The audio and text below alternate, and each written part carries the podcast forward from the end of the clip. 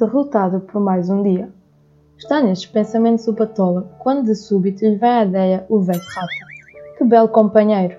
Pedia de monte a monte, chegava a ir ao Urique, a Castro, à Messejana, até fora a Beja. Voltava cheio de novidades. Durante tardes inteiras, só de ouvi-lo parecia ao Batola que andava a viajar por todo aquele mundo. Mas o velho Rata matara-se.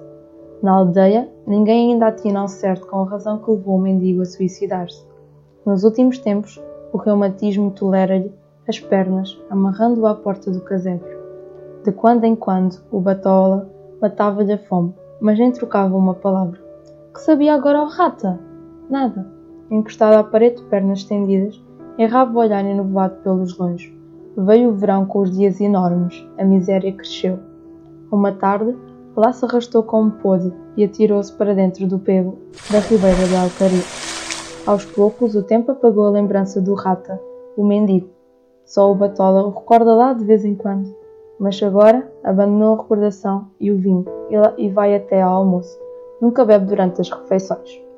Depois, o sol desanda para trás da casa. Começa a cercar-lhe a tardinha. Batola, que acaba de dormir a cesta, já pode vir sentar-se, cá fora, no banco corre ao longo da parede. A seus pés, passa o velho caminho que vem de Ourique e continua para o sul. Por cima, cruzam os fios da eletricidade que vão para Valmorado. Uma tomada de corrente cai dos fios e entra, junto das telhas para dentro da venda. E o Batola, por mais que não queira, tende a olhar todos os dias o mesmo. Há umas 15 casinhas desgarradas e nuas. Algumas só mostram o tejado escuro de sumidas que estão no fundo dos córregos. Depois disso, para qualquer parte que volte os olhos, estende-se a solidão dos campos. E o silêncio. Um silêncio que caiu, estiraçado por vales e cabeças, e que dorme profundamente. Oh, que despropósito de planos, sem fim, todos de roda da aldeia e desertos. Carregado de tristeza, o entardecer demora anos. A noite vem de longe, cansada, tomba, tão vagarosamente que o mundo parece que vai ficar para sempre naquela magoada penumbra. Lá vêm figurinhas dobradas pelos atalhos, direito às casas tresmalhadas da aldeia. Nenhuma virá até à venda, falar um bocado, desviar a atenção daquele poente dolorido. São sem feiros, exaustos da faina, que recolhem.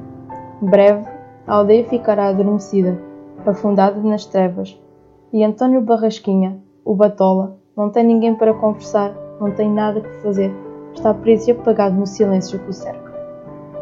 Ergue-se pesadamente do banco. Olha uma, uma última vez para a noite derramada.